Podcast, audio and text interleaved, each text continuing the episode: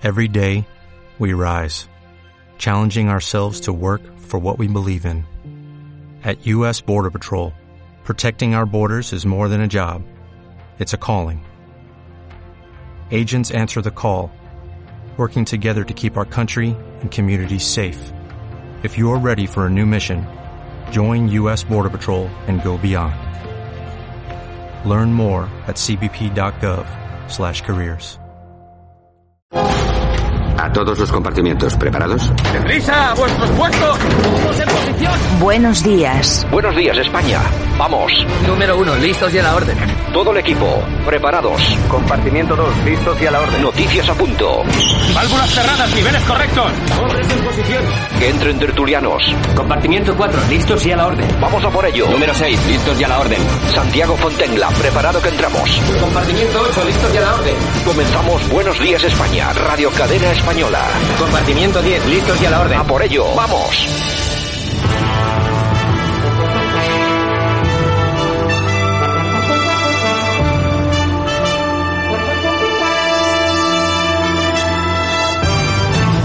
Buenos días España, 2 de junio 2020, aquí estamos, esto es Radio Cadena Española, si nos está escuchando a través de nuestra sintonía o también nos puede escuchar a, través de cualquier otra emisora de las que ahora mismo inician la emisión de este mismo espacio. Radio Frecuencia Venidor, EUDE Radio Madrid y Toledo, Radio Tarsus en Jaén, Radio Antorba en Cantabria, Radio El Campello, Vale Radio FM en Aragón, Radio Locura en Valladolid, la nueva Enjoy en Lorca, Onda 90 Radio, Onda Mediana, Villaverde FM, Radio Mega Sabadell, Radio Pueblo, Radio Pueblo Nuevo en Barcelona y Oromano Radio en Alcalá de Guadaira.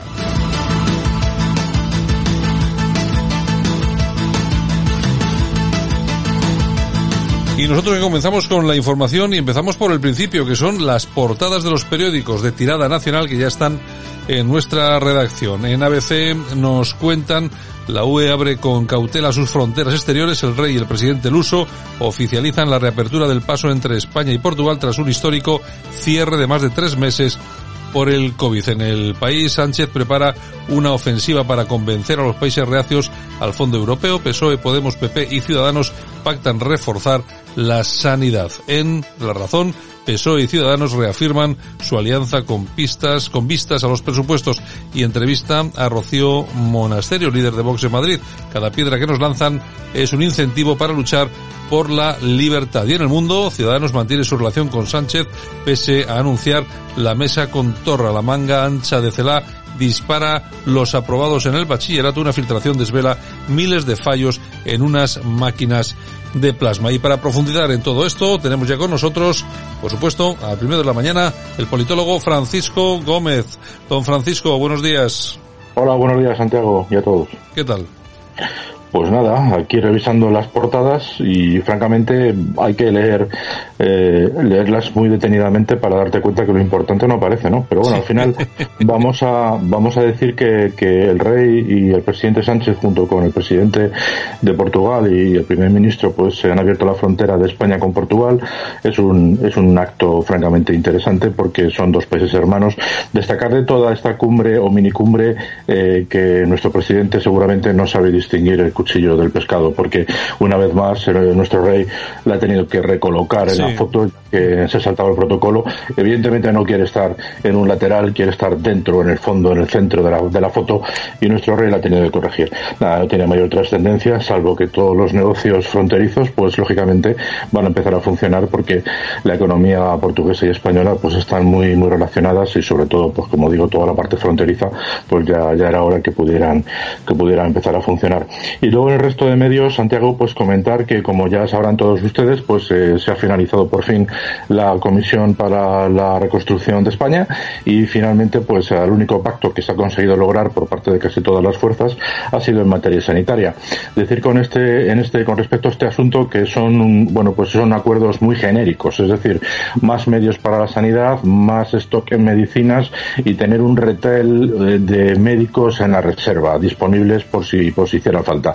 Bueno, como digo, son medidas muy generales, eh, puesto que lo importante de la cuestión son los asuntos sociales y ahí, por supuesto, no ha habido acuerdo. En, el caso de, la razón, indica que es porque Podemos está absolutamente en contra de lo que Ciudadanos y PP em, defienden, y pero lógicamente la postura también al contrario es exactamente la misma. Es decir, tanto PP como Ciudadanos, pues eh, es muy poco probable que pudieran llegar a acuerdos o a puntos de encuentro con lo que actualmente Podemos está, está defendiendo y con lo que está intentando presionando al PSOE de Sánchez y que en algunas ocasiones, como en el tema de la renta mínima o el intento con Bildu, que además, si quieres ahora lo comentamos, lo que sucedió ayer en el Congreso, en cuanto a la, a la derogación de la reforma laboral, todos estos temas, pues evidentemente hace que sea muy difícil que se lleguen a entendimientos, Santiago. Está claro. Bueno, me ha llamado también poderosamente la atención la entrevista que, que ofrece la razón a Rocío Monasterio. Sí, yo con respecto a este tema me lo había guardado un poco, no por la propia entrevista en sí, yo por supuesto eh, decir que lo que sucedió el otro día en el acto de Vox en pues es absolutamente reprobable, es una absoluta vergüenza el posicionamiento por parte de Interior del País Vasco, por parte de la, posición, el posicionamiento de Urcuyu y de su policía, pero en todo caso Rocío Monasterio, más que por esta entrevista, destaca por una maniobra que han llevado a cabo en la tarde de ayer en la Asamblea de Madrid que, bueno, pues cuesta bastante entenderlo dependiendo si eres de uno o de otro, ¿no? Bueno, los que estamos en un término intermedio y no, no defendemos ni a uno ni a otro, ni votamos a uno u a otro, pues quizás lo podemos entender algo mejor. Ayer Vox, sencillamente para la Comisión de, de, Reconstrucción de la Comunidad de Madrid, pues se abstuvo, bueno, y eso ha supuesto que la presidencia de esa comisión y, las secretarías caigan en manos del PSOE y de, y de Más Madrid.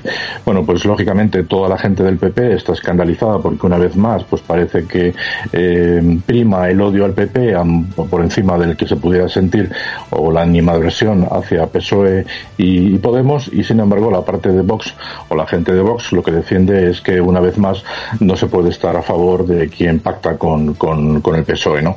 Yo aquí la conclusión a la que llego es que una vez más eh, Vox lo que está intentando es ganarse un espacio dentro de lo que es eh, el ámbito ideológico, dejar que ellos intentan quedarse solos en la derecha, eh, forzando en cierta forma a que el PP continúe acercándose a Ciudadanos y, a los pactos que está, que está refrendando con el Partido Socialista y con el Gobierno en definitiva.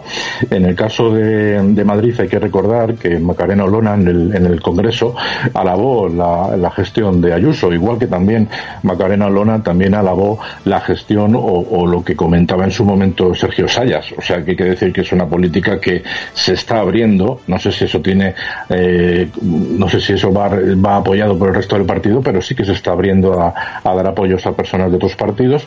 Y en este caso, a mí la sensación que me dio es que eh, por parte de Macarona Alona en el, en el Parlamento lo que se dijo es eh, Vox está para ayudar al Partido Popular en el caso de que se adelante las elecciones, pero la sensación que a mí me da es que esto no deja de ser una medida de presión para que el PP y Ayuso en este caso entienda que no van a apoyar mientras se sigan cerrando acuerdos con el PSOE por parte del PP y en el caso de que Ayuso pues tuviera la, acertada decisión de, adelantar las elecciones, pues eh, ahí estarían para ayudarles. Pero yo creo que el error de Vox consiste en no tener claro como lo tenemos mucha gente que Casado no quiere ir con Vox de la mano en ningún sitio y que incluso eh, estaría dispuesto a arriesgarse a la moción de censura con tal de no sacar una mayoría que parece evidente, pero que en un momento dado, con el crecimiento que Vox tiene en Madrid y con la importancia que poco a poco va consiguiendo, se pudiera dar el caso de que pudiera necesitar uno o dos escaños, ¿no? Por lo tanto, yo creo que ahí Vox se equivoca, ¿no? Pero bueno,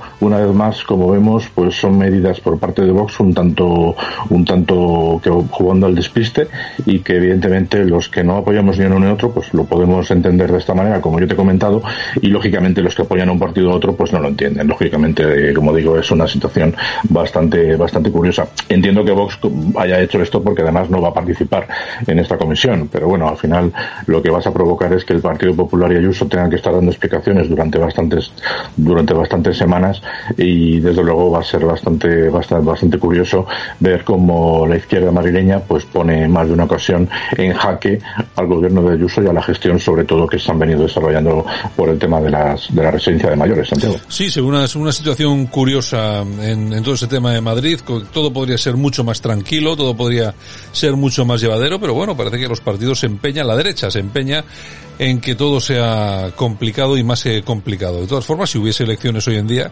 me imagino que, bueno, eh, tú comentas lo de los dos escañitos, bueno, pero igual sí que sería capaz de la mayoría absoluta, Ayuso ahora mismo, ¿eh? Sí, sí, sí, la mayoría de las encuestas así lo dice. El problema es que por parte de Ayuso, parece, a mí por lo menos es la información que me ha llegado, que ella no tendría ningún ningún problema en adelantar elecciones y de esta manera conseguir una mayoría, una mayoría holgada, que además, eh, según las encuestas, pues eh, crecería el número de escaños al que tiene actualmente, para poder llevar a cabo pues una gestión absolutamente tranquila, sin tener que estar dependiendo de los de los de los ataques por debajo de la mesa que le, que le hace constantemente Ciudadanos, ¿no? Eh, con el tema del orgullo y el tema de las banderas, hemos visto incluso diferentes maneras de gestionar por parte de Ciudadanos este asunto. Por ejemplo, eh, Villacís en el, en el Ayuntamiento de Madrid no han colgado ninguna bandera del orgullo gay y sin embargo eh, eh Aguado sí que se la ha colocado a Ayuso, ¿no? No es una bandera, es una pancarta, pero, pero lo ha colocado. Por lo tanto, eh, se ve que Ciudadanos eh, sigue metiendo cizaña por, por debajo de la mesa y es verdad, pero a mí la información que me ha llegado es que Casado le ha dicho a Ayuso que bajo ningún concepto, que no quiere saber nada de este asunto, que no quiere elecciones por lo que pudiera pasar.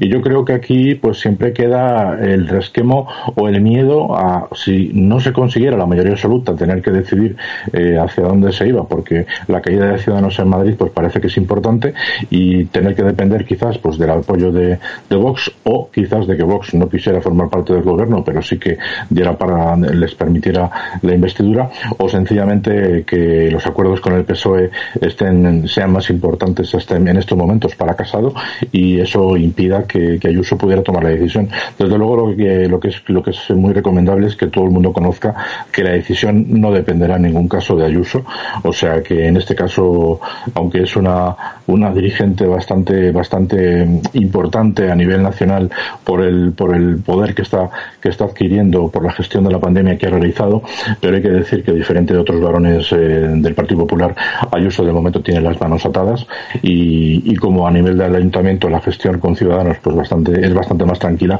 pues eso daría lugar a que de momento pues yo creo que el tema quede tranquilo. También el otro día Gabilondo salió en televisión diciendo que eh, aunque es posible y es aceptable el tema de la, de la moción de censura de momento tampoco lo barajaban. Yo creo que todo está relacionado con la con la política nacional y mientras el Partido Popular siga acercándose al PSOE para llegar a acuerdos y sobre todo con lo que, que lo que queda eh, de, gestión de todos los recursos de la Unión Europea, yo creo que la, la Comunidad de Madrid va, a, va, a continuar tranquila pese a todo lo que nos quieran vender, ¿eh, Santiago? Pues muy bien, eh, Francisco Gómez, mañana repetimos y analizamos en profundidad las portadas de los periódicos. ¿De acuerdo? Estupendo, pues mañana seguimos. Un saludo a todos. Un saludo, hasta mañana. Esto es Buenos Días España en Radio Cadena Española. Aquí te contamos lo que otros quizás no pueden contarte. decir una cosa, tenemos un gobierno que ha manipulado y mentido con todo. Ha manipulado la radio televisión española, la justicia, la agencia tributaria y hoy ha vuelto a manipular, ahora esta vez, las encuestas. la, cara de Sánchez bueno, es, de cemento armado. Es un, es un, es un corte de, de vídeo, hemos cogido el sonido y nada, pero bueno, esto es cuando era Mariano Rajoy presidente del gobierno. Exactamente. Y que el hombre este decía, pues como han manipulado y ellos no. Nada, cuando le llamaba indecente a Rajoy. estos, estos han manipulado, vamos, hasta el tiempo han manipulado. Hasta manda el tiempo. huevos, manda huevos, que diría Trillo. Buenos días, eh, Yolanda. Buenos días, España. Bueno, eh, antes de nada, decir que bueno, hemos estado dos días eh, out del, del tema por unos problemas mm, técnicos ya. Pero sí, de esos así gordos como que de repente, eh, yo creo que han estado más vinculados con los virus que con otras cosas, pero bueno, en fin. Yo creo que algo tiene que ver el coletas. oye, no, al final uno piensa, oye tú, ¿por qué, ¿por qué tienes un virus o por qué tienes un problema con todo el software y tal y cual que te afecta a todo? Tienes todos los ordenadores. Además, nosotros, por ejemplo, que funcionamos con mesas, eh, mesas de mezclas, ya no son las analógicas de siempre, ahora son todas digitales. O sea, claro, eh, las mesas digitales, las mesas de mezclas digitales, para todos los que nos escuchan, para, para que, lo, que lo sepan, eh, se actualiza el, firmware este, es decir, el programita que lleva, se, se actualiza a través de Internet, es decir, que es un programita que bajas y cuando te lo bajas también tiene virus. Las mesas de mezclas también tienen virus y dejan de funcionar. Que te digo yo que las cosas no pasan porque sí. Oye, esto es una cosa. Yo, eh, claro, yo no sabía esto. Yo, vamos, yo sabía lo de los eh, virus en los ordenadores, pero yo no sabía que a través de ese programita de actualización a las mesas de mezclas que tenemos puede entrar un virus y te, y te puede des- deshacer todo el tema. Es impresionante, Tú señores. fíjate la que leo el coletas con la tarjeta del famoso teléfono, imagínate tú. Eh, Oye, es verdad, es verdad. Imagínate lo que, lo que es capaz de hacer. Venga. Buenos días, España. Ahora, en Buenos Días España, revista de prensa, con Yolanda Couceiro Morín. Los principales titulares de la prensa en Internet, lo mejor de Twitter y la efemérides musical del día.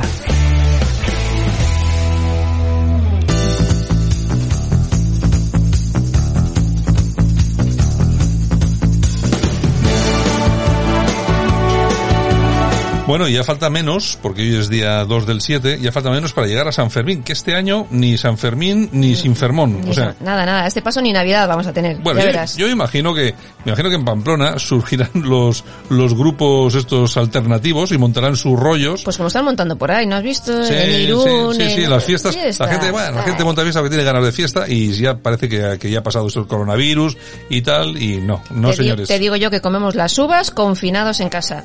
Al tiempo, Bueno, ya verás. Esperemos que no, porque el tema se vuelve a hacer otra vez muy duro. Yo, por suerte, como tengo perruno, a mí el tema del confinamiento al final me ha servido un poco de, oye, sales a la calle, aunque sea, claro, sales aquí a la callecita, aquí, cri, cri, Diez minutillos. diez Oye, minutillos, pero bueno, mal. pero por lo menos respiras, es que, claro, y- Oye, que conste que durante el confinamiento, aquí alrededor de, de mi casa, pues hay un parque, ¿no? Y bueno, siempre nos conocemos todos los que tenemos perros.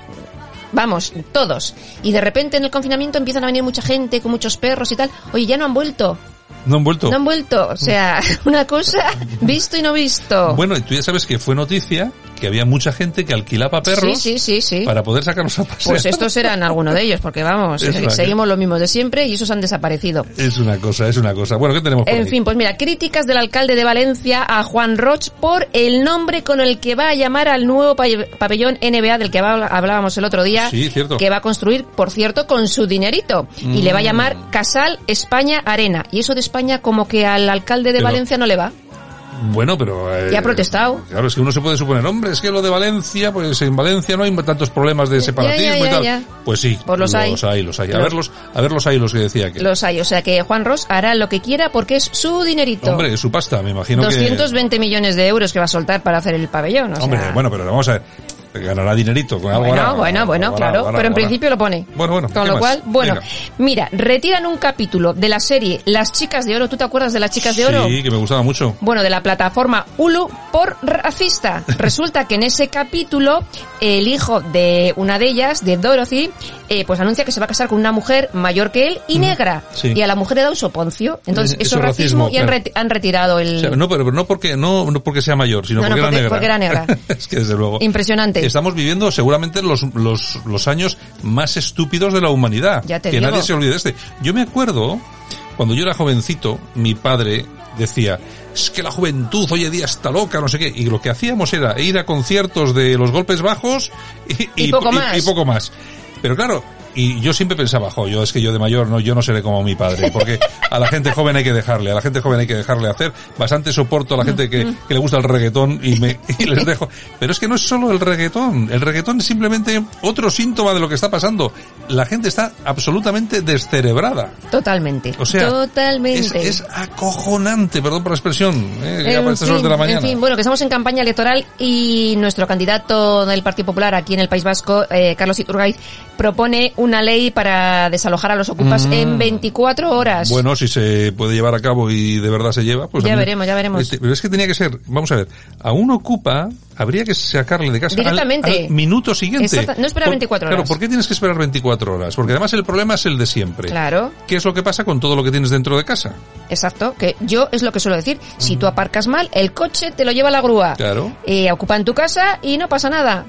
Y a esperar, pues y a no, esperar. bueno, en fin, ¿qué en más? fin. ¿Qué más y bueno, Irán, que ha emitido una orden de busca y captura contra Donald Trump. Sí, está que preocupadísimo. ya saben dónde está. Me han dicho, a mí me ha dicho un, Está tremendo. a mí me ha dicho un Mm. amigo mío que tengo en el gabinete de este de Donald Trump que está preocupado. Muy preocupado. Que no duerme. Exactamente. Que no Ay, duerme, que señor, no sí, duerme. señor, señor, señor, Venga. señor. La tribuna del País Vasco.com. ¿Qué nos cuentan? Pues mira, Arnott y Matt, las élites españolas y europeas se empeñan en imponer el multiculturalismo a expensas de la voluntad de los pueblos nativos. Mm. El historiador francés asegura que no hay en el mundo una historia más extraordinaria ni más grande que la de España. Y también dice que España está entre los cinco entre las cinco grandes naciones del mundo. y como siempre razón tiene- no le falta. Y tiene que venir de fuera siempre a contarnos qué es lo que somos. Exactamente. Eh, O sea, es lo que pasa. Nosotros, fíjate, nosotros tenemos, hombre, vamos a ver.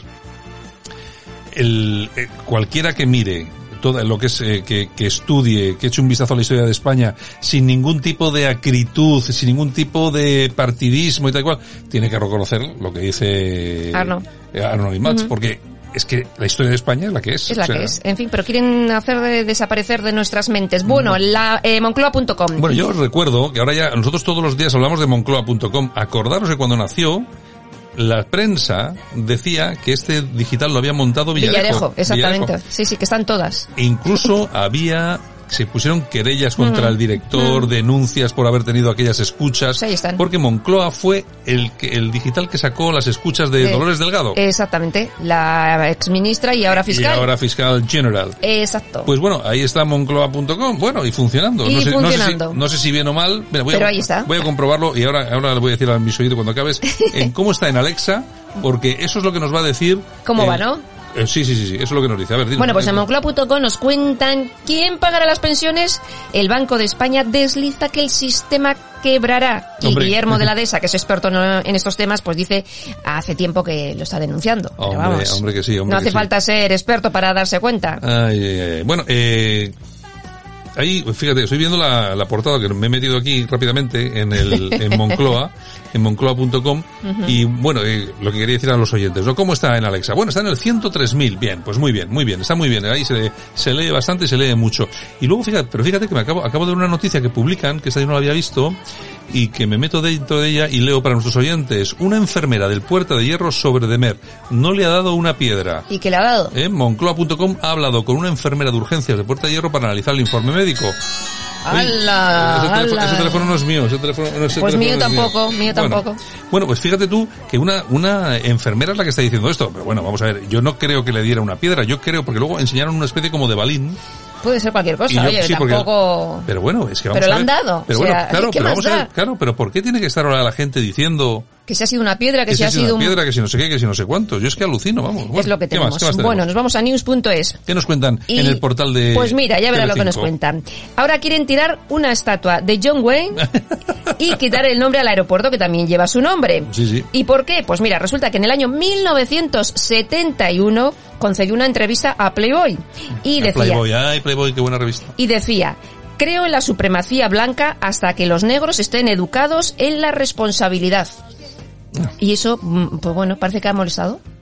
Bueno, eh, hombre, es que O sea. eso, es decir eso y acabas en la cárcel. Pues mira, año 1971. Yo a mí, vamos a ver, yo, yo, vamos a ver, hombre, la, la frase no es, no es lo que se puede decir lo más políticamente correcto que he visto. Pues van a quitar- Pero, pero bueno, vamos a ver, para mí, a mí no me, no me, esa frase no me vale porque no tal, pero tampoco me vale justo lo contrario. Es decir- Exactamente. Es decir, que el señor, que porque, porque eres de un color eres mejor que otro, pues claro, si estamos aplicando esa teoría, precisamente al contrario, le estamos diciendo, los creo en el supremacismo negro hasta que los blancos sepan respetar a no sé Claro, qué y tal claro. cual. ¿Y los otros? Estamos exactamente en lo mismo. Si hay Exactamente. que prohibir al pobre John, habrá que prohibir al A pobre... muchos- Bueno, al a tío, muchos Tom, otros. al tío Tom. Bueno, tú ya sabes que el mayor insulto en Estados Unidos a un señor negro es llamarle tío, Tío Tom. Tom. Tío Tom. Venga, En fin, bueno, nos vamos a alertadigital.com. ¿Qué nos cuenta Armando Robles ahí? Pues mira, Rusia ofreció dinero a los talibán por matar británicos y estadounidenses, según The New York Times. Este reportaje eh, asegura que, bueno, eh, hacía meses que se había producido el tema y que Donald Trump lo sabía y tal. en Yo fin. no sé si eso es así, que Rusia vaya a pagar dinero para matar precisamente a ingleses y En americanos. fin, en fin. No sé yo si creérmelo No, porque no estas mola, cosas, ¿no? esta- no, no, no me suena muy así, pero bueno, bueno. bueno, ¿qué Bueno, nos vamos a Voz Populi. ¿Qué nos cuentan? Acusan al jefe de gabinete de González Laya de enchufar a su mujer en exteriores. Susana Mm. Funes lleva 20 años encadenado, encadenado contratos sin ser funcionaria. Estuvo en Claro. Madrid, Bruselas, Washington y Ese- Rabat. estos, estos viven así, no tienen problemas. Es que, vamos a ver, el otro día veía yo al Jorge Javier Vázquez en televisión y dijo una verdad. O sea, de todas las mentiras, dijo una verdad. Es que nosotros no vamos a pasar la crisis como la van a pasar los españoles normales. Claro. Y esta gente lo que hace es eso, enchufar a sus familiares, a su mujer, a su no sé qué, tal y cual. Sin complejos. y sin complejos y los manda día sí, día también, pues eso a trabajar, claro, con unos sueldazos Pues imagínate. que no te quiero ni contar. Imagínate. Bueno, ¿qué- qué más tenemos? Nos vamos a noticias de corazón. Bueno, vamos a ver si nos alegre. Ah, no, no, va a ser que no. Que vamos. Yo decía, a ver si nos alegra, pues no. Va a ser que no, no, no. Pues mira, ha fallecido Tyron Power, hermana de Romina. ¿Te acuerdas? Sí, no? de La- Power. Pues tenía cáncer y bueno, eh, hacía de años que ya luchaba Mm. contra él y ha fallecido. Y también se ha celebrado el, eh, el funeral por Alex Lequio en Mm. Madrid. Mm. Y bueno, parece ser que ha sido muy bonito, que ha tenido música, música de Gladiator Sí. y el himno de España. Oye, así, sí, eh, yo había oído lo de cerrado las- con el himno de España. Y yo había oído que se han publicado unas fotos de Ana Obregón en el, el cumpleaños de su hijo en el cementerio con, con una tarta. Con una tarta, efectivamente. Sí, sí, llevó la tarta a la tumba de su hijo. Este, esta chica no lo va a pasar nada bien. no le va a ¿eh? pasar nada bien porque a diferencia de, de su de su ex marido que lo Sí, hombre, que sí. la cabe que lo va a pasar muy mal Mm. pero su marido tiene dos hijos y tiene una niña pequeña Claro. entonces es diferente ella se queda sola y se queda sola mm, su hijo que era lo más Sí, pues era O sea, todo lo que- uña y todo lo que- carne. todo lo que tenía, todo así lo que es tenía. así Bueno, es bueno, bueno, bueno, en fin. pues nos vamos a las toñejas Pues venga, vamos a ver. pues se las vamos a dar a Pedro J. Ramírez Bien, bien, bien, va, bien. va pagando favores por ahí y ha dicho que el presi, o sea, Sánchez, ¿No? pues que no tiene ninguna responsabilidad penal ni nada que se le parezca. A La yo a lo de, lo de- sexta y lo de a- Pedro J. Ramírez es algo Qué vergüenza. horripilante Qué horror. y horroroso. Yo, vamos a ver, yo es que este, yo siempre lo digo, yo siempre, este tío estaba en la COPE, en la COPE, en la cadena de los obispos de la iglesia, eh, cuando, diciéndonos todos los días qué es lo que había que hacer para solucionar este país. Este es un tío al que le hicieron un vídeo, que vale, sí, que me parece nefasto cómo se lo hicieron, por el agujerito aquel y Pero todo se lo aquello. hicieron. Pero hicieron, hicieron un, un vídeo eh, y ahí aparece el señor con un, ¿cómo se llama? Un, cor- corsé, con un corpiño. Con un corpiño, una señora de 120 kilos de color negro, bueno, ahora hay que decir Mm. afro, afro, afroespañola o afro-guineana, eh, echándole un encima. eh, pero vamos a ver, pero es que, es que, Pues luego ese- ese da lecciones. Este tipo es el que da lecciones. Ha estado apoyando a Ciudadanos, al PP, como no le han hecho ni caso, Al sol que más como no le han dado pasta, ahora está apoyando al PSOE. Y el PSOE, como es más listo que estos de la derecha, lo ha metido rápidamente en las tertulias de televisión. Claro. Y ahí está ganando Claro. pasta. Ahí está en la sexta, está en la primera, está Claro, por todos los pues sitios. está en todos los sitios. Porque actúan así. Ay, ¿Qué señor. Bueno, nos vamos a dar unos aplausos. ¿A quién vamos a darle? Arturo Pérez Reverte. ¿Qué ha hecho? Pues mira, le ha dicho a la ministra Montero que quiero escribir lo que me salga de los cojones. Tal cual. Ah, pero no puede, ¿o qué? Claro, es que parece como todo son pegas y todo, ten cuidado con lo que pones, esto es políticamente correcto, esto no se puede decir, pues claro, estamos quedados. Ya, pero bueno, él puede escribir de lo que quiera. Luego otra cosa es que la gente le compre los libros o no. Ya, No ya, sé. ya, ya. O sea, que él tampoco, vamos a ver, que Reverte eh, tiene cosas buenas, pero luego también tiene cositas mm, que hay que acordarse de quién es Reverte. Eh, efectivamente. Bueno, venga, Bueno, nos vamos a dar un repaso por Twitter. venga, vamos a dar un repasillo. Pues mira, no soy la gente, dice, si la cosa está siendo un desastre en estos momentos, esperen a que llegue octubre y se hayan acabado los ERTE. Por Oye, ejemplo. vamos a ver cuántos millones de españoles se van al paro. Ya verás, ya verás. Ya veremos. Mira, ZP que dice, la gente no conoce la historia de Venezuela. Y Luismi le responde, lo que faltaba. Ahora el de los brotes verdes nos da lecciones de historia. Ya te digo. es, bueno, es, que Pedrín. es para coger y agarrarse rápido. Así, ¿Qué y alégrame el día, dice, cuando acabéis con los conguitos podéis seguir con el brazo gitano, soplapollas. Oye, te has puesto ahí una foto tú con unos conguitos, he visto pues en claro que sí, yo soy fan de los conguitos de toda la vida de Dios. Bueno, ¿y qué más? Y el disputado que nos dice, la mascarilla con la bandera de España está mal, el pelo con una cantidad de mierda que asusta al miedo está bien. Bueno, Yolanda, nos vemos en un rato. bueno, pues hasta dentro un ratito, besos.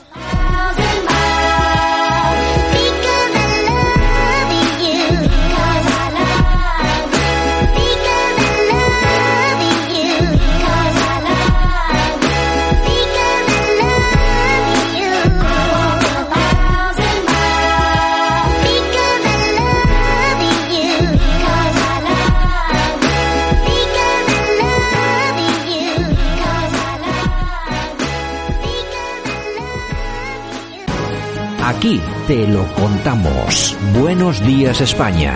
Buenos días. La Ratonera, un espacio de análisis de la actualidad con Armando Robles y Santiago Fontenga. Críticos, ácidos, alternativos, otra lectura políticamente incorrecta de lo que sucede en España, Europa y el mundo, y no nos cuentan. Y como cada mañana nos vamos hasta Málaga, hasta la redacción de alertadigital.com. Allí tenemos a Armando Robles, que seguramente, si no me equivoco, estará rodeado de, de sus mejores amigos, que son sus peludos. Armando. Oye, pero es que parece que están esperando a que empiece el programa, Santiago. Están ahí quietos, parecen estar y empieza el programa y peor que los niños, a rebotear por toda la casa y a montar un ruido estruendoso y demás. Ya le, tengo, le he tenido que regañar a los dos y están ahora mismo en actitud, en actitud disciplinada.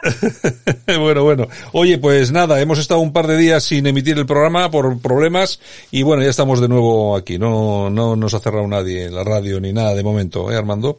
Bueno, vámonos hasta Navarra. No, no, de momento. De, de momento no. Vámonos hasta Navarra. Javier Garisoain, buenos días. Hola, buenos días. A ver si tenemos hoy suerte con la comunicación. ¿Qué tal por Navarra? No sería tan raro que nos cerrasen todo porque esto va a pasos agigantados. Lo mismo te impiden unos sobres de propaganda electoral, que te cierran una licencia, que te, que te miran en los correos. Cosa. Sí, no, no, la, la, cuestión es que está bastante... De todas formas, esto de los sobres electorales, luego lo hablaremos también, eh, Armando, pues yo no sé desde cuándo eh, Correos eh, tiene la facultad para decir lo que lo que está bien, lo que está mal, lo que es lo que atenta contra los derechos y lo que no. Bueno, ahora lo ahora lo hablamos. Yo tengo mi teoría, ¿eh? que ahora, seguramente no gustará a los oyentes vos, pero tengo bueno, mi teoría sobre el tema. Ahora, ahora, lo, ahora lo comentamos. Vámonos hasta La Coruña. Jaime Caneiro, buenos días. Santiago, buenos días. Un placer como siempre. ¿Qué tal por las Galicias? Bien, ¿no? Bueno, ahora mismo con mucho trabajo. Tenemos ahí las elecciones a la vuelta de la esquina en el 12 de julio y trabajando muy, muy fuerte, la verdad. ¿Qué estás colaborando en la campaña ahí del PP, me imagino, no? Sí, estamos trabajando duro para que efectivamente Alberto vuelva a ser reelegido presidente de la Junta de Galicia. Va, pero eso lo tenéis fácil porque está eso ya medio hecho, las encuestas lo dicen. o sea, eso ya está. Bueno. bueno, bueno, oye, pues si os parece vamos a vamos a empezar por el principio. Eh, yo lo que sí os voy a agradecer es que las intervenciones no sean muy largas, tenemos solamente media hora. Eh, somos tres personas, eso quiere decir que más o menos nos quedan diez minutillos, así que no vamos a ser muy extensos y si podemos contar toda nuestra historia rapidita, mejor que mejor. Eh, Armando, estábamos hablando del tema de la, la Junta Electoral que ha ordenado a Correos que distribuya de inmediato los sobres de Vox, en los que, unos sobres electorales en los que aparecía algunas frases, pues bueno, algunas frases, yo no sé si tenía algún tinte electoral o no, en todo caso, frases bastante normales, y lo que yo digo, no sé yo exactamente Correos quién es para decir lo que está bien o lo que está mal, o lo que es legal o lo que no es legal, Armando. Esto, bueno, yo tengo mi teoría y esto corroboraría hasta qué punto el gobierno está utilizando a empresas públicas como instrumento electoral está al servicio de los intereses de la izquierda, en este caso del Partido Socialista. Yo estoy seguro que la paralización de estos votos por parte de Correo no fue una decisión tomada de forma unilateral, sino que estoy convencido que contó con la complicidad del gobierno, sabiendo que al día siguiente la Junta Electoral Central iba a revocar esta decisión cuanto menos dudosa.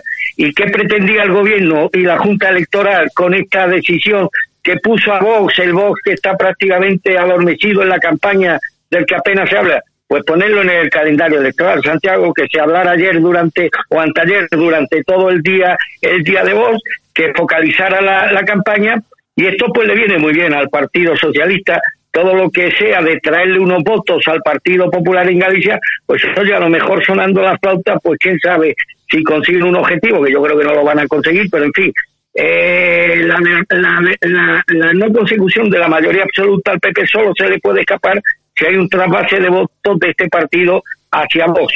Con la decisión de la Junta Electoral de Correos primero y de la Junta Electoral después, pues han conseguido que Vox estuviera durante unas horas en el candelero mediático, que se hablara de Vox, que mucha gente se sintiera victimizada, que permitiera a los dirigentes de Vox victimizarse y que esto pudiera inclinar la balanza en favor de, este partido de algunos votantes dudosos o no resueltos a votar a esta formación y quizá acaso con este con este tema pues a lo mejor ahora se ven inclinados a votar a vos como un voto de despecho contra contra el gobierno, lo cual tendría un damnificado que el Partido Popular y todos los que en Galicia, que yo estoy seguro que son mayoría, pues tienen que continuar Alberto Núñez Fijo realizando la eficaz gestión que hasta ahora está llevando a cabo. Mm, eh, Javier Garisoain, ¿tú lo ves igual? ¿Crees que esto ha sido una maniobra no simplemente para, para hacerle daño a Vox, sino, como dice Armando, para darle un impulsito?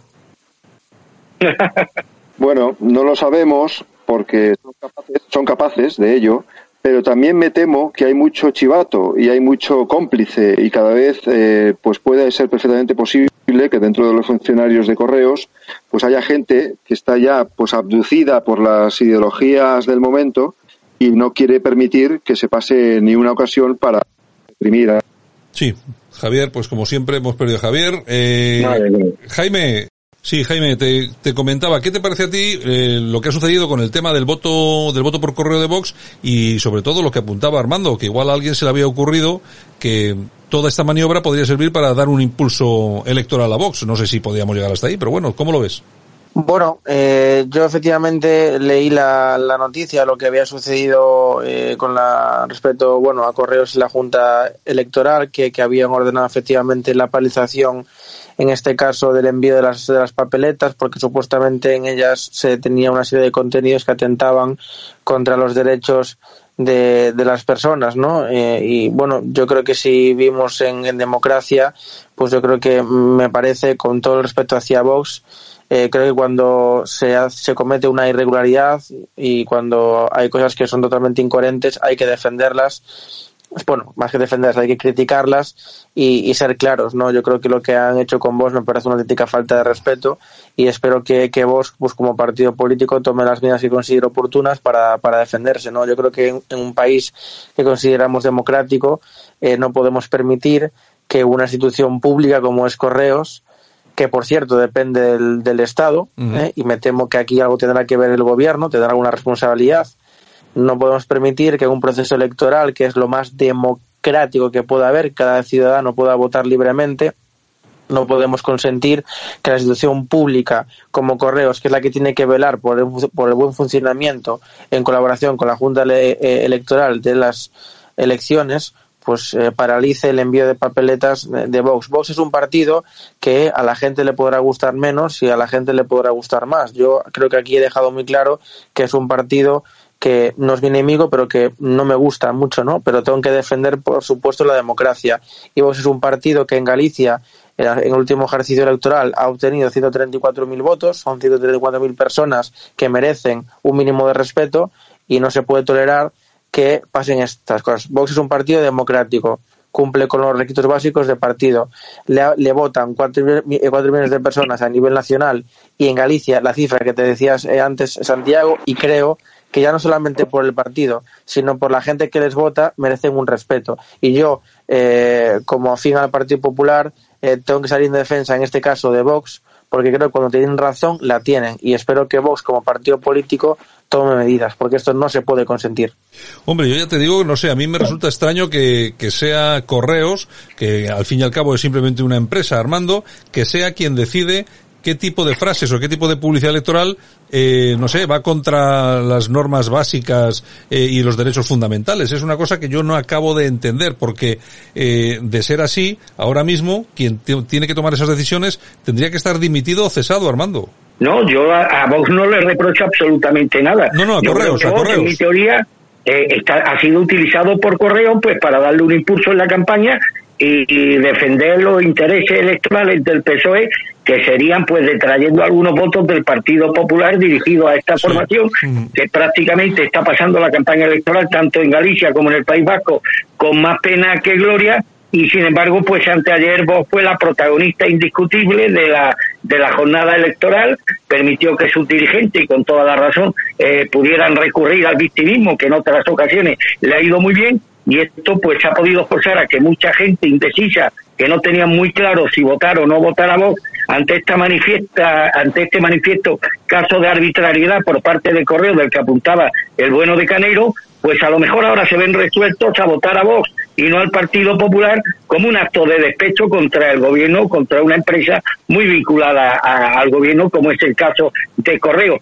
Yo estoy convencido que Correo sabía que esta paralización de la revisión de papeleta no iba a tener recorrido, iba a ser invalidada por la Junta Electoral, pero en ese intervalo de tiempo pues le ha permitido a Vox adquirir un protagonismo que no estaba teniendo en la campaña, ni en Galicia ni en el ni en el País Vasco. Esa es mi teoría y, por supuesto, Vox ha sido ajeno a esto, que para mí es un claro montaje promovido por el gobierno a través de una de sus empresas eh, satélite, pero que le puede venir bien a la hora de obtener unos votos que en otras circunstancias, pues a lo mejor no lo hubieran obtenido. Mm. Hay que recordar que el, quien dirige Correos es un amigo íntimo de, de, Pedro, Sánchez, que no tiene absolutamente ni idea de lo, de lo, que es todo esto, porque se dedicaba, no sé a qué se dedicaba el tipo, pero bueno, ahí está. vamos a ver si recuperamos la comunicación con, con Javier Garisón. Javier, a ver ahora si nos escuchas. Aquí estoy, Santiago. A ver qué tal ahora. A ver si, a ver si logramos mejorarlo. Oye, ¿qué, ¿cuál es tu opinión sobre el tema de los sobres que en un principio Correos había dicho que no, que no, que no pasaban el, el filtro y al final ha sido la Junta Electoral la que ha dicho que sí, que se tienen que enviar? Eh, sí, no sé si me, se me ha oído antes algo. No. Nada, ¿no? No, no. lo que decía es que mm, podría ser que, que fuera el gobierno el que estuviese detrás o el amigo de Pedro Sánchez, porque son capaces de ello, pero también es posible que algún chivato, que cada vez hay más y hay más una mentalidad de chivateo y de gente abducida por las ideologías que está buscando a ver a quién denunciar o a quién callar la boca eh, o, con quién sentirse ofendido o irritado, ¿no? Es una, una mentalidad ya enfermiza. Entonces, eh, pues cualquier funcionario de correos ha podido ser que ha levantado la alarma y ha dicho, oye, aquí hay unas frases que podríamos a lo mejor eh, me, caen mal, me caen mal estos de Vox y a lo mejor puedo denunciarles para, para que paralicen porque están aquí hablando no sé qué de los inmigrantes y de, que, de los terroristas del BNG. Bueno, puede ser también eso. Bueno, yo, no sé, yo no sé, yo no sé si, si puede ser eso, porque de todo caso a mí las frases me parecían bastante normalitas. Yo lo que pasa que yo fíjate que soy tan mal pensado que apoyo la teoría de, de Armando y de alguien que haya dicho, oye, mira, vamos a retenerlo aquí 24 horas, le damos un poco de publicidad a Vox y fastidiamos al PP. Bueno, es que, eh, vamos, es que esta gente es mala, o sea, son capaces de hacer esto y muchas cosas más, peores además. Tiene mucho hueco Vox, tal como está planteado el circo electoral, en mi opinión, no tiene mucho hueco Vox, porque lo que mueve principalmente el voto en este momento es el miedo, querámoslo o no, es el miedo. Miedo a los rojos, miedo a los separatistas, miedo a lo que venga. Y ese sitio ya lo tiene el PP. En Galicia, desde luego, lo tiene el PP. en, en Vascongadas, a lo mejor ahí puede, como ya mm, el voto útil, en todo caso, antes de la hecatombe, es el voto al PNV, pero algunos, ¿no? pues puede ser que se reparta un poco más entre PP y Vox.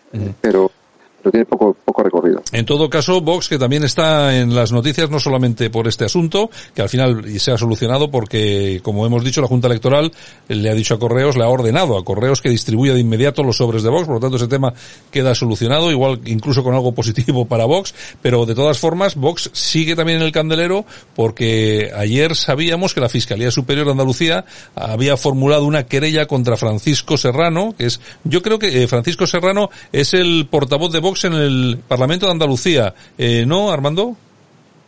Armando. El portavoz, y fue cabeza de lista a la Junta. Exacto. Bueno, pues parece ser que esa, esa querella es por presunto fraude de en subvenciones en una empresa que, que él tiene. Eh, me parece un tema gravísimo.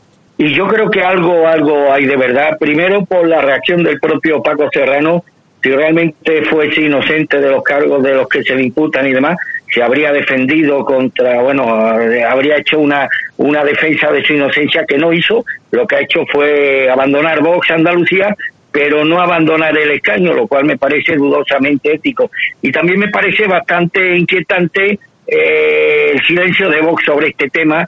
Si tuvieran una constancia real de la inocencia de su portavoz en el Parlamento andaluz, pues yo creo que Vox, como ha hecho con otros muchos dirigentes, habría salido a saco a defender a su portavoz y no lo ha hecho, le han expresado su respeto por la decisión tomado, tomada, lo cual me, me induce a pensar que estos indicios sobre un supuesto delito pues no parece que sean infundados. Y desde luego de aquí se puede traer una lectura, Santiago, y aquí yo apelo a estos oyentes de voz que seguro que nos están escuchando, hombre, que ellos tendrían que empezar ya a entonar la necesaria autocrítica algo está pasando en este partido a nivel orgánico, a nivel de organización interna, cuando de los 10 u 11 diputados que obtuvieron en Andalucía ya se le han ido dos. de los ocho concejales que obtienen en la provincia de Málaga, ya se han ido cuatro, se han quedado, se han perdido el 30% de los concejales en la provincia de Málaga, que es la que tengo controlada, pero creo que en otras provincias españolas puede estar ocurriendo lo mismo. De los cuatro diputados autonómicos tenidos en Murcia, han perdido tres. Tienen a Vox hecho unos chorros en provincias como Málaga, como Jaén, como Granada, como Cáceres, como León, como La Coruña, como Orense. Eh, en Valencia, en Valencia también han tenido eh, problemas, problemas internos. Un partido de tan breve, de que es todavía muy joven en comparación con otro, que esté teniendo estos problemas internos, estas desafecciones, cuando no han hecho más que empezar, revela lo que tantas veces hemos hemos dicho en este programa, Santiago, que Vox adolece de tener una estructura provincial seria y solvente. No puede ser que la mitad de las provincias de españolas en las que está Vox no hayan, no haya, no haya una estructura sólida a nivel provincial y estén siendo gestionadas, la, esté siendo gestionado el partido por gestoras que además están siendo cuestionadas por una buena parte de la militancia y yo creo que esto pues torpedea muy mucho las posibilidades de desarrollo político y de crecimiento electoral de Vox en los próximos años. Hombre, de cómo funciona Vox a nivel provincial, a nivel territorial, sabe mucho Jaime Caneiro, porque Jaime Caneiro en su momento estuvo en Vox, partido que abandonó, yo creo que por un poco por esas razones, ¿no? Porque ahí no había organización de ningún tipo, ¿no? No, creo que lo he dejado claro muchas veces, ¿no? Yo creo que, en resumen, por lo, que en base a lo que me comenta Santiago por último, eh, Vox carece de estructura por completo. ¿Eh? Eh, también ciertamente porque bueno será un partido nuevo y supongo que irá creciendo con el paso del tiempo pero desde luego que lo que se ve por fuera esos mítines llenos con tanta gente y demás luego eh, a nivel práctico Vox es inexistente. Yo como gallego te lo, te lo puedo decir porque aquí en Galicia se vive no y se ve aquí Vox es prácticamente inexistente. De hecho el otro día en el debate al Parlamento de Galicia fue el, representante de Vox, en fin, yo creo que que, el que vio el debate, eh, en fin, poco tengo que decir al respecto. En relación a lo que habláis aquí de Francisco Serrano, mira, yo soy una persona que cree en la presunción de inocencia y hasta que un juez diga lo contrario o una jueza, para mí cualquier persona es completamente inocente. Ahora mismo lo que hay es una querella, habrá un procedimiento de instrucción vía penal, se tendrá que derimir responsabilidades. Luego, si efectivamente la jueza o jueza de instrucción ve delito, eh, habrá juicio y veremos finalmente la sentencia si efectivamente esta persona es condenada o no. Mientras tanto, para mí, Francisco Serrano, como cualquier persona, es completamente inocente. Lo que me parece sospechoso y, me, y me, dudo, ¿no? Es, y coincido plenamente con lo que dice Armando, es la actitud que ha, tomado Francisco. Si, si tú estás plenamente convencido de que no has cometido ningún tipo de actividad ilegal, eh, no renunciarías eh, a tus a tus cargos en Vox. Mm. Obviamente no deja el escaño porque obviamente querrá seguir cobrando como todo político, pero sí abandona Vox. Entonces, cuando tú no tienes nada que esconder, cuando tienes tan claro que efectivamente todo lo que has hecho en tu vida es completamente legal, por supuestísimo no tomas esa decisión. Si la tomas es porque efectivamente puede haber eh, cosas que te hagan dudar, ¿no? O puedes efectivamente haberte metido algún problema. Y ahí es cuando efectivamente, para no manchar la imagen del partido, si realmente luego eres, eres condenado, pues te vas. Eh, pero bueno, eh, como digo siempre, eh, tanto para unos como a otros, porque en fin, que, que, la izquierda venga hoy en día a dar lecciones de corrupción y precisamente en Andalucía, creo que no voy a, no hace falta recordar la corrupción que ha habido durante 36 años en Andalucía. Entonces, que venga la izquierda a hablar de corrupción y precisamente en Andalucía, en fin, eh, ya te digo, para mí toda persona, sea del partido que sea o sea de la ideología que sea, yo sí defiendo la presunción de inocencia. Y para mí, una persona, hasta que un juez en sentencia firme, porque incluso en sentencia que puede ser recurrente, estaría dispuesto a aceptar la presunción de inocencia. Para mí, y finalizo, cualquier persona que no es eh, juzgada en sentencia firme por un juez es inocente, Santiago. Eh, Javier, nosotros que hemos criticado tanto la corrupción, comentaba ahora Jaime, durante tantos años, 36 años, la corrupción del PSOE en Andalucía, ¿no tenemos que ser más críticos que nadie con la gente a la que consideramos más cercana? Es decir, ¿no debemos incluso entrar más, eh, más de forma más dura con los posibles casos de corrupción? O, como dice Jaime, lo que hay que hacer aquí es respetar la presunción de inocencia hasta el último minuto. A ver, yo creo que hay que entrar con máxima dureza cuando sea realmente eh, esté demostrado o, esté juzgado, porque también es verdad que en lo personal puedes destrozar la vida a una persona eh, que luego resulta que puede ser que, que, no sea lo que, lo que parece, ¿no? un, poco de prudencia y un poco de paciencia. Tampoco es posible que, no creo que, sea cuestión de mucha paciencia. Estas cosas al final suelen, suelen salir más pronto que tarde. Eh, sí que llama, me llama la atención y yo pondría el foco en el, en el delito del que se le acusa, que es una cosa muy grave, que es eh, poco menos que de robar dinero público, ¿no? Es, es llevarse realmente lícitamente un dinero, eh, él o sus socios, o, con su, o con su firma, o en su empresa, o ver a saber cómo, de unas subvenciones. Eh, si precisamente algo ha caracterizado el mensaje de Vox en estas cosas ha sido denunciar los chiringuitos, denunciar las subvenciones, denunciar eh, algo que va alastrando la economía privada y particular y la libre iniciativa de la gente, que es estar siempre esperando a que venga papá Estado a, pagarte tus chiringuitos. Entonces, eh, a mí me gustaría que se supiera la verdad. Yo creo que hay que tener cuidado con la con la presunción de inocencia y para no destrozar la vida concretamente a este, pero a quien sea, a cualquier político o a cualquier personaje público, pero, pero que hay que, de alguna manera, hay que acabar con este sistema de las subvenciones. Bueno, en, cierto modo, Vox eh, eh, sí que se le refuerza su mensaje, porque si, si Vox eh, está tan crítico con todo este sistema de la política de las subvenciones pues a lo mejor ellos pueden decir, o si es malo el sistema, que hasta los nuestros eh, pues caen en esto. o sea, hasta nadie está libre y, bueno, quiero decir, es una, un argumento que no sé si utilizarán, pero que en cualquier caso es, triste y, y que, bueno, pues que de alguna manera habría que, entre todos, no sé, tratar de, de, atajarlo y cortar cuanto antes eh, esta manera eh, de funcionar de los, de los políticos y de las empresas. Sí, eh, Armando, porque claro, aquí estamos hablando, es la cifra, la cifra en subvenciones de la que estamos hablando, según se ha, se ha publicado, es de dos millones y medio de euros, que no es como decía que el moco de pavo. Yo no sé qué tipo de empresa tendrá el juez Serrano, que a mí me parecía que era un juez y ya está.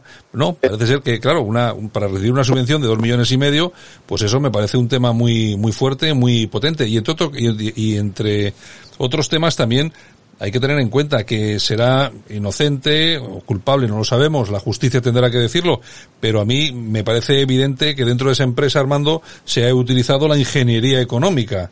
Sí, yo creo, yo creo que sí. Estamos hablando de una cantidad de bastante considerable. Hombre, yo refuerzo completamente lo que ha dicho Caneiro. En un Estado de Derecho la presunción de inocencia es sagrada y demás, y además debería ser así.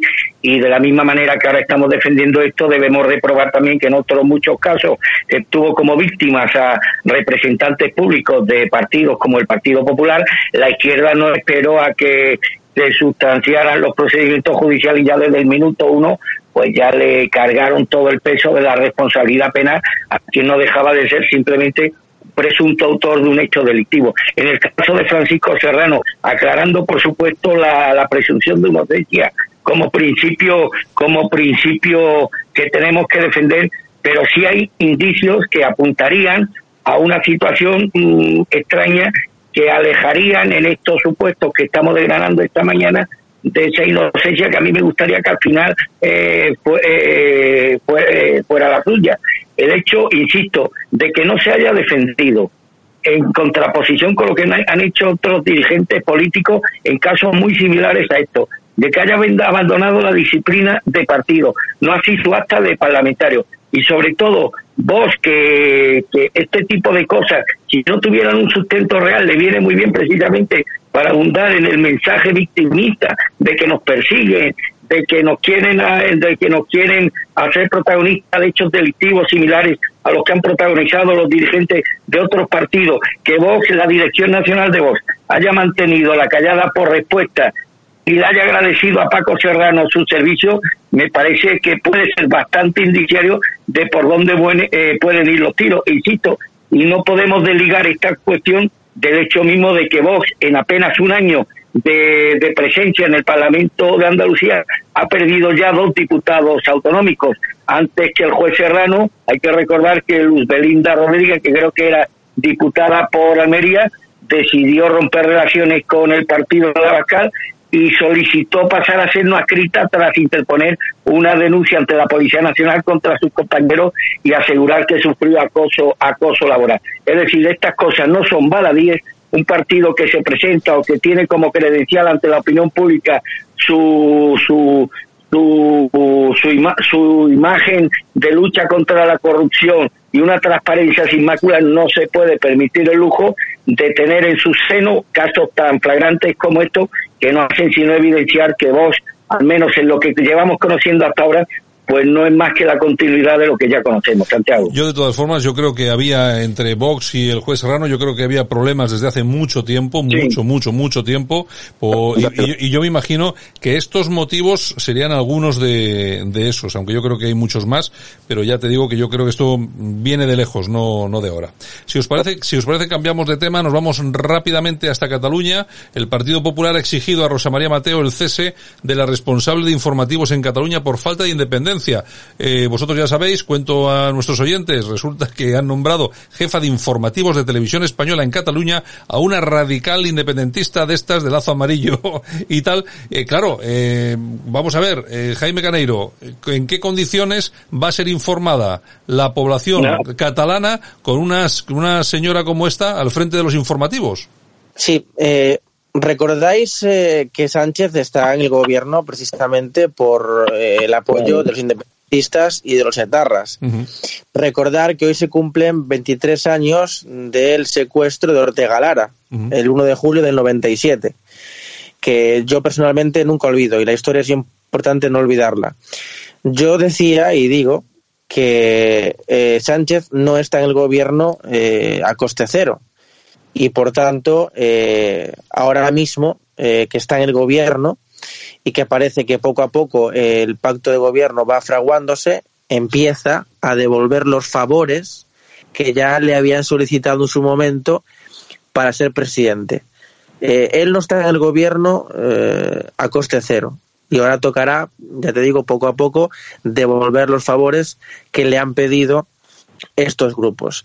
Por lo tanto, en la televisión española, que tanto para la derecha como para la izquierda ha sido eh, eh, manipulada, y yo es algo que yo he sido como, como miembro del Partido Popular y afiliado muy crítico, que es que la televisión pública tiene que ser pública de verdad, con un proceso independiente, con funcionarios y periodistas de verdad, y tanto el PP como el Partido Socialista han prostituido la televisión pública según sus intereses. Entonces, a mí esto me parece vergonzoso y esto en España lleva pasando siempre. No, es, no, no, no pasa ahora. ¿Qué pasa? Que ahora todavía es más grave, porque si antes ponían el PSOE a los suyos, el PP a los suyos, ahora ponen a independentistas, es decir, a gente que está fuera de la ley. Entonces, ¿qué imagen vamos a dar como país eh, teniendo a personas que dirigen televisiones eh, públicas que quieren irse de España? O sea, es que eh, ustedes ven la incongruencia, es decir, una persona independentista pasa a formar parte de una televisión pública nacional. O sea, es que es la incongruencia. O sea, eh, eres una persona que luchas por irte de España, pero resulta que si te ponen un carguito en la televisión pública de España, eres ya ¿Qué eres? ¿Independentista o, español? ¿O no, qué eres? Independentista seguro que es. Lo que pasa que a mí me da la sensación, Armando, que a esta señora, a esta señora no la ha nombrado el PSOE, a esta señora la habrá nombrado, la habrá nombrado Esquerra Republicana o quien, o quien sea. Y en todo caso lo que indica es cómo está vendiendo y troceando el Partido Socialista cualquier institución sí, pero cuidado, Claro, pero cuidado. Santiago, pero es que era tu, o sea, eh, televisión española es, es, a nivel nacional, la competencia es del Estado. Claro, por eso Entonces, quien, quien lo, o sea, lo habrá puesto el Esquerra Republicana, pero quien ha permitido eso es el partido es, es, es, Pedro Sánchez. Eh, está claro. Quien permite eso es Pedro Sánchez. Bueno, no, no Pedro Sánchez, sino la persona que puso de, de director y gerente de eh, Televisión Española. Por tanto, eh, hay que matizar ciertas cosas que son muy importantes, Santiago, uh -huh. a mi punto de vista. Ahí están, ahí están pagando, pagando los, los favores, ¿no, Armando? A mí me preocupa que se estén pagando los peajes a los nacionalistas, pero eh, comprometiendo los intereses colectivos. Es decir, es como si yo tengo una deuda con una tercera persona, una deuda contraída por mí, y yo al, al, final saldo esa deuda con tu dinero, Santiago, no con el mío y demás. Aquí se están comprometiendo los intereses colectivos como forma de viaje del gobierno de Sánchez y Iglesias al apoyo de los nacionalistas, pero a mí me preocupa sobre todo, Santiago, que esto que en otras circunstancias y en otra época hubiera sido un auténtico escándalo y habría removido las conciencias de numerosísimos españoles y de los representantes políticos que este tipo de noticias pues ya prácticamente pasan desapercibidas ante la opinión pública, la opinión pública ya acepta, además sin ningún tipo de reserva, este tipo de cosas que comprometen incluso la dignidad de una nación. Y, y, y, y, claro, y ellos son conscientes de la inmunidad moral, de, de, de, del relativismo moral con, la, con el que responde la opinión pública ante, ante este tipo de escándalos. Cuando vienen maldadas se ponen el chubasquero, aguantan el chaparrón a la espera de que el siguiente escándalo eclipse al anterior y el, y el siguiente al otro y así, y así van capeando todos los temporales. A mí me preocupa sobre todo, Santiago, la falta de reacción de la opinión pública española, salvo en este programa y en algunas y en algunas y en algunas tertulias muy poquitas. Este tipo de cosas que ya ni siquiera forman ya parte del debate. ¿Por qué? Porque a la opinión pública española, lamentablemente, ya le trae al pairo estas cosas. Ha sido de tal forma inmunizada ha sido tan adormecida y anestesiada durante tanto tiempo que ya es capaz de resistir todo este cúmulo de escándalos que tienen que ver no solamente con la corrupción, sino con la propia, con el propio troceamiento del Estado como pago al, apoyo de los nacionalistas al gobierno, pues esto responde ante este tipo de escándalos con la mayor de las displicencias y por supuesto sin que mm, yo perciba que este tipo de cosas eh, vayan a suponer una merma en las posibilidades electorales de la izquierda. Para mí es mucho más inquietante, Santiago, la actitud de conformismo de la opinión pública española, de la sociedad española, que el hecho gravísimo en sí. Bueno, el último minuto para Javier Garisoain. Javier, antes el, los separatistas basaban un poco toda esta, esta estrategia de las televisiones en, eh, no sé si invadir, te, no sé si, cómo llamarlo, tecnológicamente a, las comunidades vecinas, el caso de Navarra con Euskal Televista, que es lo que estáis soportando vosotros ahí, aunque también pasa en Valencia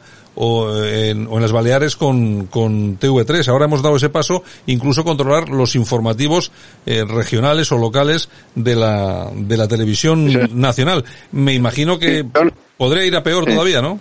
Eh, hombre, no olvidemos que la que ha hecho este nombramiento es Rosa María Mateo, es otra Rosa María, es curioso que aquí están Rosa María Quillet y Rosa María Mateo, eh, presidenta o la administradora única de Radio Televisión espantosa, según propia confesión. Sí. Eh, entonces, esta señora, eh, que tiene en tan bajo concepto su empresa pública, pues está dispuesta a, a, a, eso, a hacer lo que le manden, ¿no? Y está claro que, que hay un, un, interés de agradar o de favores a los separatistas. No sé, hay otra cosa un poco tonta, me diréis que es un poco tonta, pero me ha llamado la atención que en el titular digan que le acusan de falta de independencia cuando es al revés, que le sobra independencia, porque... sí. sí, es verdad. Va sí, con el lacito amarillo. Sí, va sí. con el lacito amarillo. Sí, no, no, va, va, con el lacito amarillo, que es una cosa que a mí me parece, vamos, un poco impresentable. Bueno, en fin, que acabamos, que nos hemos pasado de tiempo. Bueno, eh, Javier, Gari, Javier Garisoain, un abrazo muy fuerte, hasta la semana que viene. Un abrazo. Jaime Caneiro, un abrazo, hasta la semana que viene. Un abrazo, Santiago, buenos días. Venga, y Armando Robles, la semana que, bueno, no, tú, mañana, mañana estamos. Venga, Armando. Un abrazo, Santi. Aquí te lo contamos. Buenos días, España. Buenos días. Y hoy comenzamos nuestra sección aquí de Buenos Días España, pero dedicado a las efemérides y todo ese tipo de cosas con... Pues con Blondie, porque es su cumpleaños y tenemos que celebrarlo. Cumple 66 espléndidos años Débora Harris.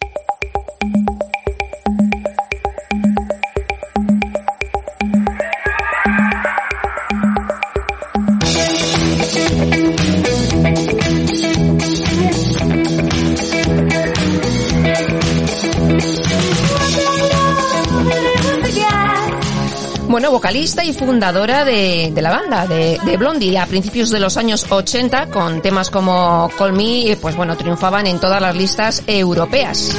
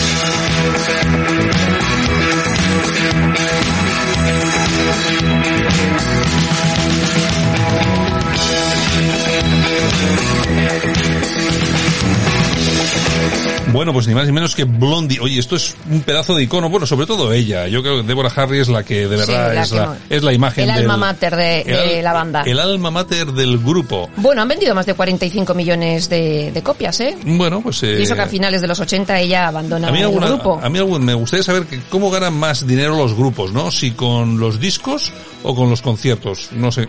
Pues depende. No sé. Bueno. Hoy con discos poco.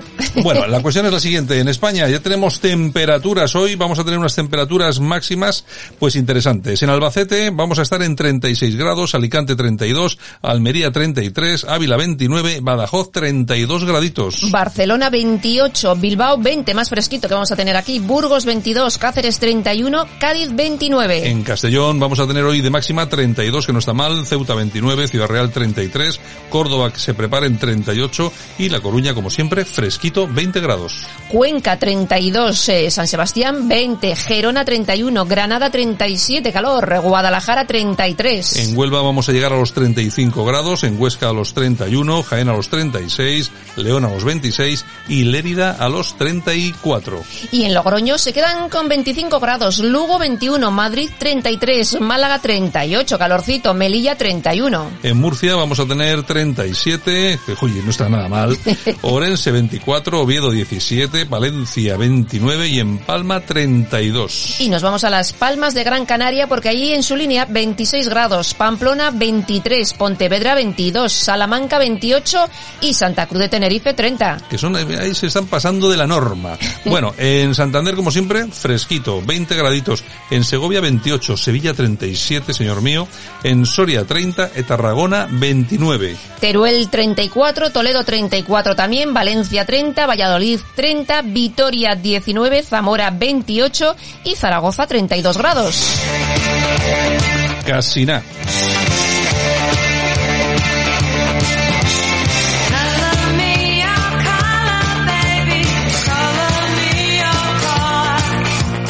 Bueno, en los años 70, eh, Deborah Harris mantuvo una relación con un tal Ted Bundy. ¿Y quién es este? Pues un asesino en serie, no te lo pierdas.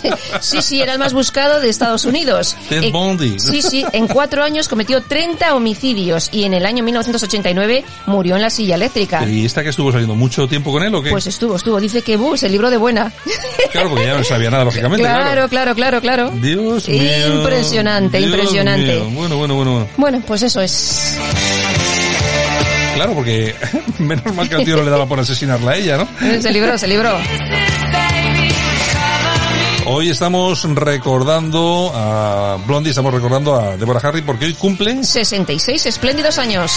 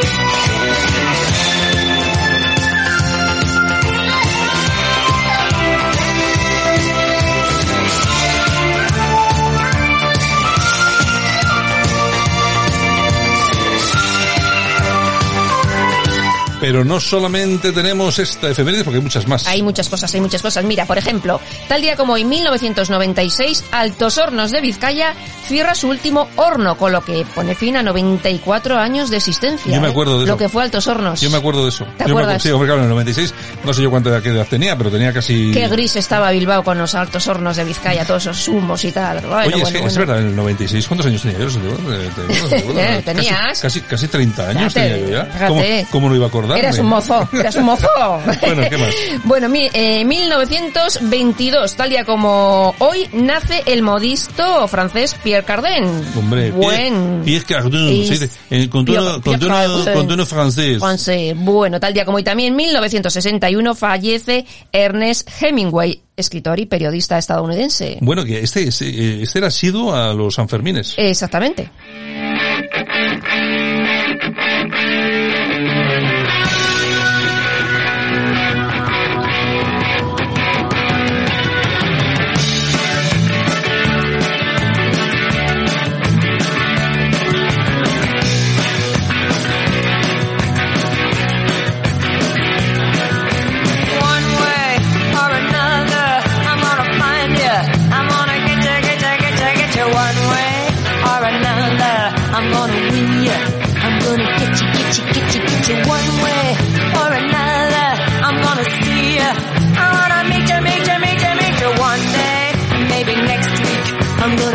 ya.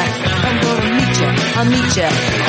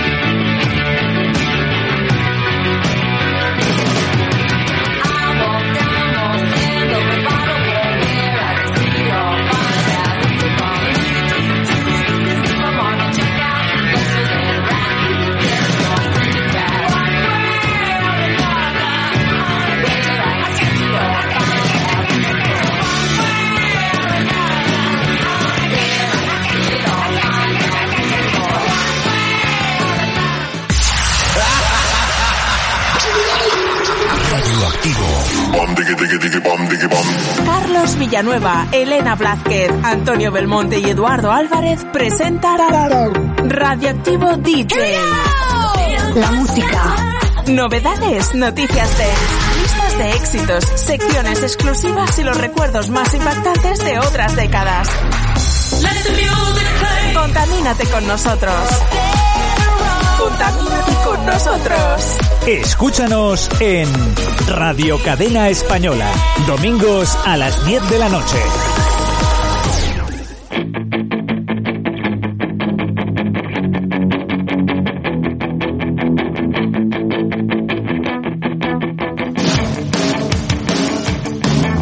She moves like she don't care. Smooth as silk, cool as air. Makes you wanna cry. She doesn't know your name, and your heart beats like a subway train. Ooh, it makes you wanna die. Ooh, don't you wanna take her?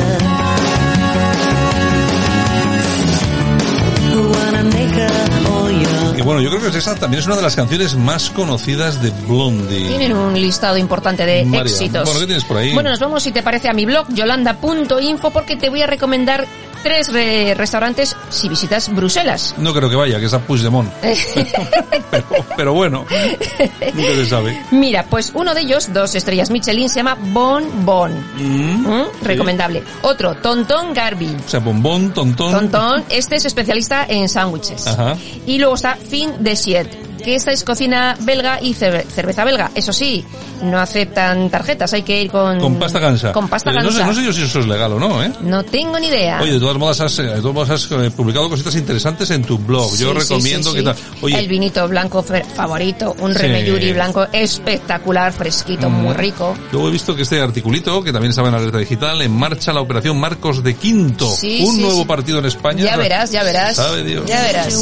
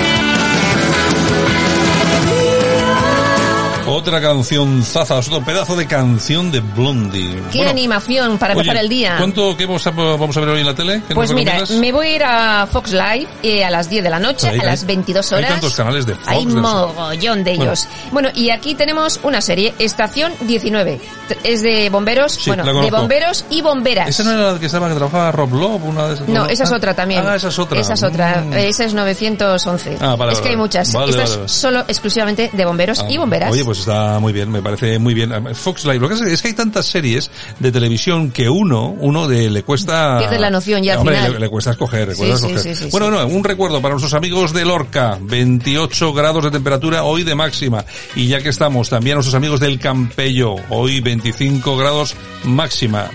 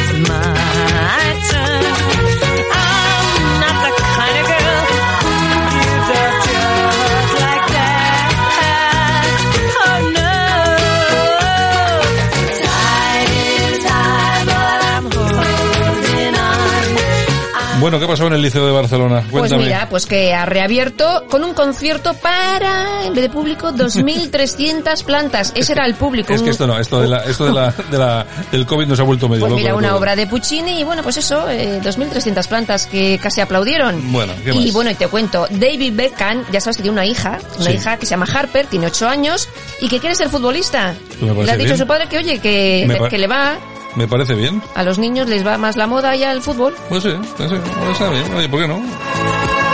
Eva, ¿qué cambio hemos hecho? Hemos, hemos, hemos pasado de Blondie a ABBA. ¿Por qué hemos pasado a ABBA? Pues mira, porque tal día como hoy, 1979, consiguen el número uno en todas las listas de los 40 principales con el tema Chiquitita. Y esto es Dancing Queen, no chiquitita. A ver si la chiquitita es que la chiquita está tan...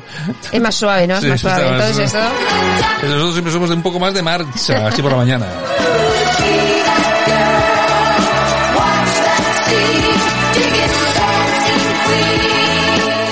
Bueno, ¿quién no conoce eh, ABBA? O sea, es que, vamos, yo creo que no hay nadie en el mundo que no lo conozca. Grupo sueco formado allá por el año Tú ya sabes- 1972. Ya sabes que ABBA llegó a ser la fuente de ingresos de divisas más eh, mayor de, De Suecia. de Suecia. Sí, sí, es sí, decir, sí. era la empresa más importante de Suecia. Han vendido más de 400 millones de discos. 400 millones Sí, de señor.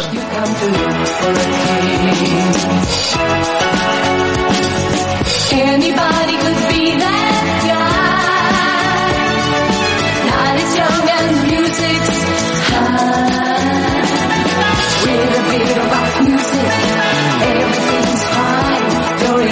And when you get the chance,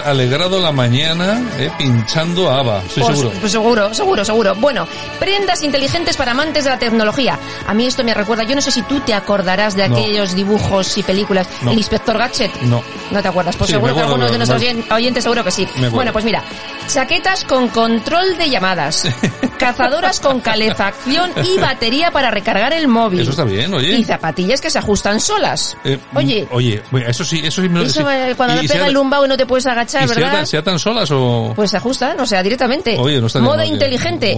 Nike o Levi's ya lo han puesto en marcha, ¿eh? No te pienses que esto es broma. The Blues Brothers. Y bueno, estamos de cumpleaños porque 68 añazos que cumple yo, eh, Dan Aykroyd. A mí, fíjate, yo también como actor me ha gustado siempre, ¿eh? Sí, sí, sí, sí.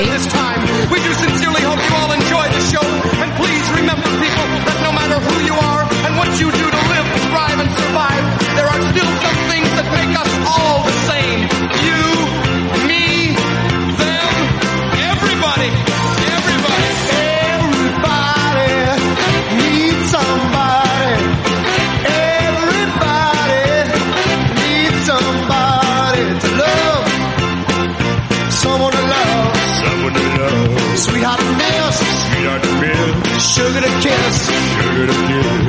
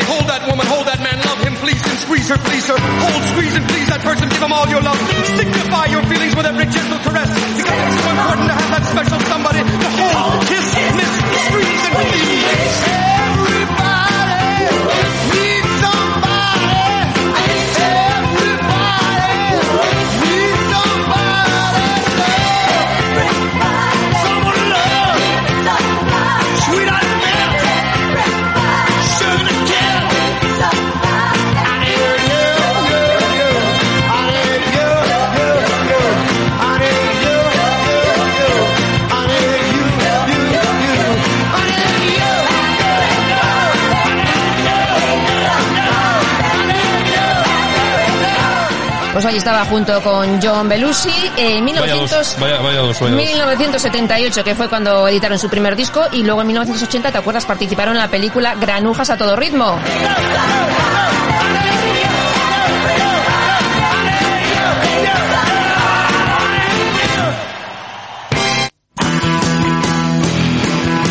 Ahí te he visto, Javier, qué cambio.